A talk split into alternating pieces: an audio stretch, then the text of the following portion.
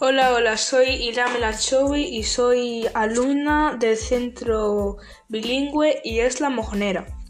Hoy os voy a hablar un poco del teatro romano y cómo era hace mucho tiempo.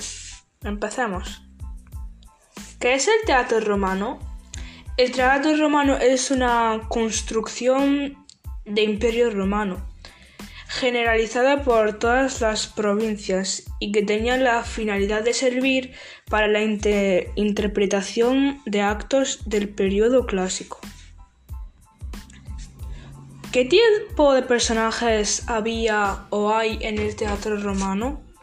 En una obra del teatro suelen haber, mm, por ejemplo, los viejos libertos, las mujeres, los esclavos, el traficante de esclavos, el parásito y los viejos libertinos. Esos son más o menos todos.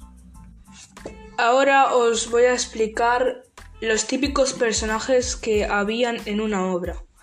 Primero está Adolescence, que era un hombre soltero generalmente en su adolescencia, adolescencia, como suele ser.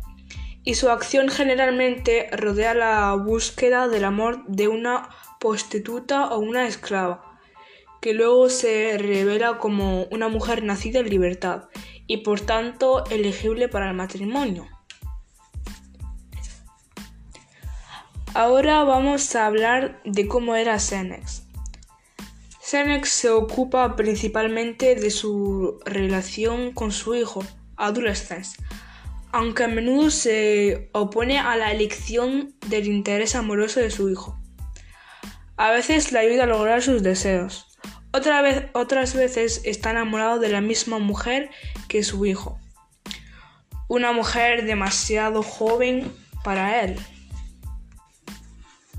Ahora está Leno, es el personaje traficante de esclavos, aunque la actividad del personaje lo describían como altamente inmorales y viles. Siempre actúa legalmente y siempre se le paga la totalidad por sus servicios. Ahora vamos a hablar de Miles Gloriosos, su personalidad lo describe como un arrogante y fanfarrón derivado de la comedia antigua griega. El personaje en sí está tomado de una obra de teatro del mismo nombre que es escrita por Plauto.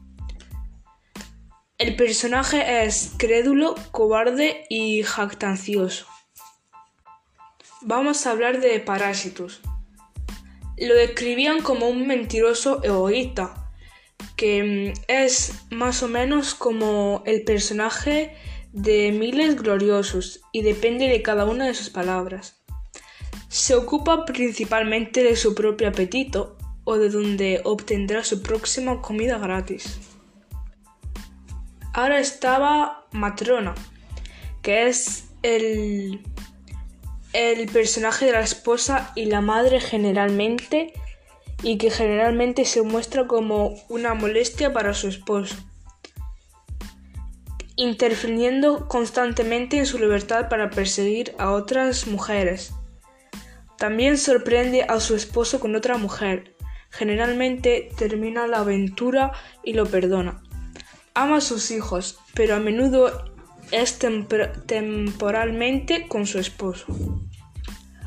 Ahora está Virgo, la típica joven soltera y que es el interés amoroso de Adolescence. A menudo se habla de ella, pero permanece en las obras permanece fuera del escenario, que es un típico, de un típico punto de la trama, que es el último acto de la obra.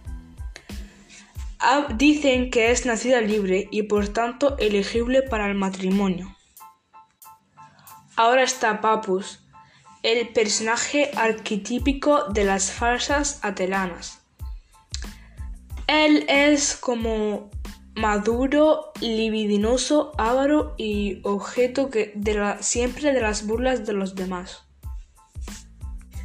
Y por último está Piropolines, que, su personaje en sí es un soldado fanfarrón, derrochador y mujeriego, que y dicen que acaba siendo víctima de su excesiva fatuidad.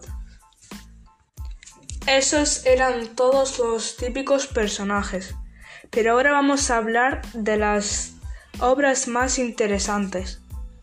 Como he dicho, vamos a hablar de las obras más interesantes, que son los escritores más interesantes eran Plauto, Terencio y Séneca. Y las de Plauto están Miles Gloriosus y Aulularia. Las de Terencio son La Suegra y Formio, y las de Séneca, las Troyanas y Fedra.